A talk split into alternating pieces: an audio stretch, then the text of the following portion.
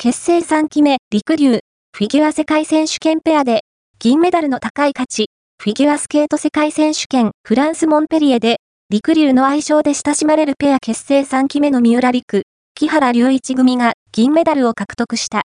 ペアの日本勢で冬季五輪を含めて過去最高順位。